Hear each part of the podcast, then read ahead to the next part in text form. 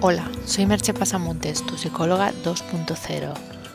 Como ya sabes, puedes encontrar más información sobre los temas hablados en los podcasts en www.merchepasamontes.com.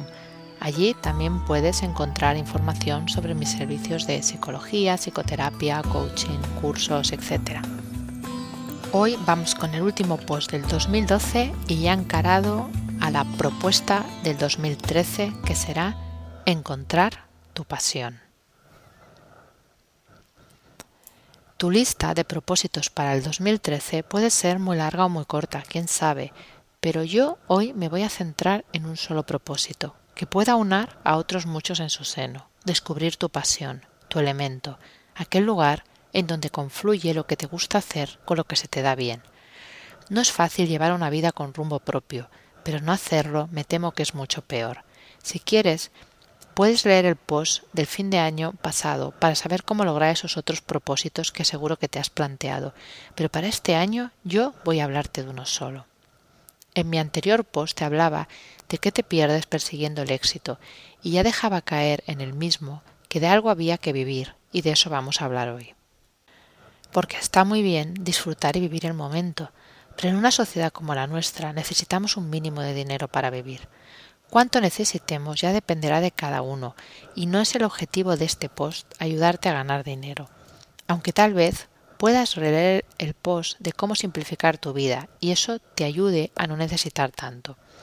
El objetivo en el día de hoy es que encuentres aquello que te gusta y probablemente eso acabará dándote dinero, o tal vez no, y tendrás que ganarlo de otra manera, pero sabrás con lo que de verdad disfrutas.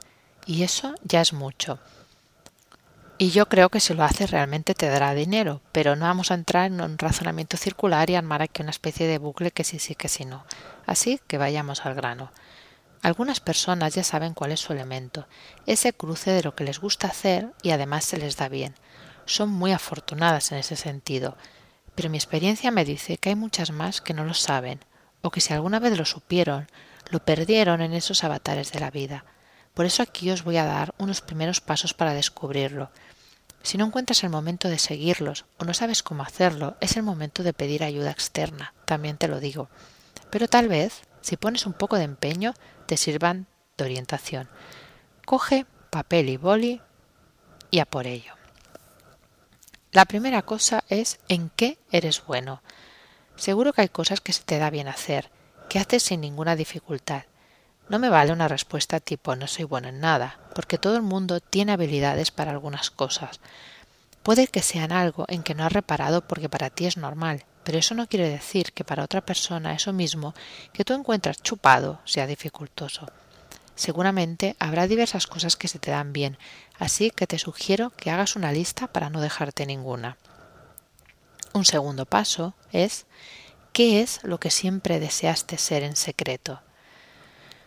Puede que sea algo para lo que ya no hay tiempo, o algo que te parece totalmente inalcanzable, pero de entrada no descartes nada de lo que alguna vez soñaste ser.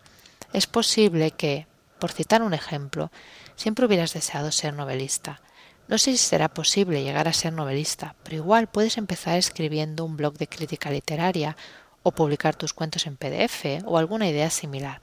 Lo importante es empezar a moverse. De nuevo, como en el punto anterior, escribe esos deseos, porque tal vez sean un buen punto de partida, y no te dé vergüenza hacerlo. Nadie más tiene por qué verlo. El tercer punto sería ¿qué haces cuando tienes un rato libre? Quizás puedes tratar de hacerte una pequeña tabla durante unos días para saber a qué dedicas realmente el tiempo libre. ¿A qué dedicamos tiempo cuando no hay obligaciones de por medio? Nos puede dar una idea de lo que nos gusta hacer. Puede ser que leas, o tomes fotos, o programes webs para los amigos, o elabores algo de manera artesanal, o cocines. No descartes nada. Cualquier afición puede ser un buen punto de partida para encontrar tu elemento. El cuarto punto es qué cosas solías hacer y ya no haces. Trata de darte cuenta de si hay alguna afición que has perdido.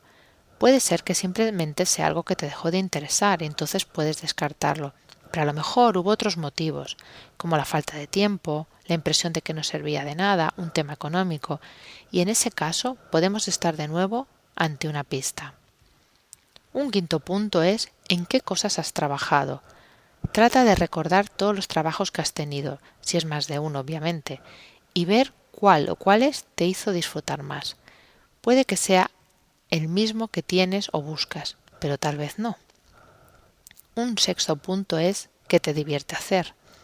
Aquí se trata no solo en el tiempo libre, sino también en el trabajo.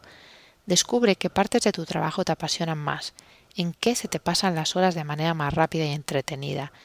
A mí, por ejemplo, el rato que paso en sesiones me vuela. Sé que eso me gusta hacerlo. Intenta darte cuenta de cuándo te sucede a ti. Y el séptimo y último punto por hoy es sobre qué lees o te informas. Observa el tema de los libros que lees o de las cosas sobre las que lees. ¿Hay algún tema que se repita?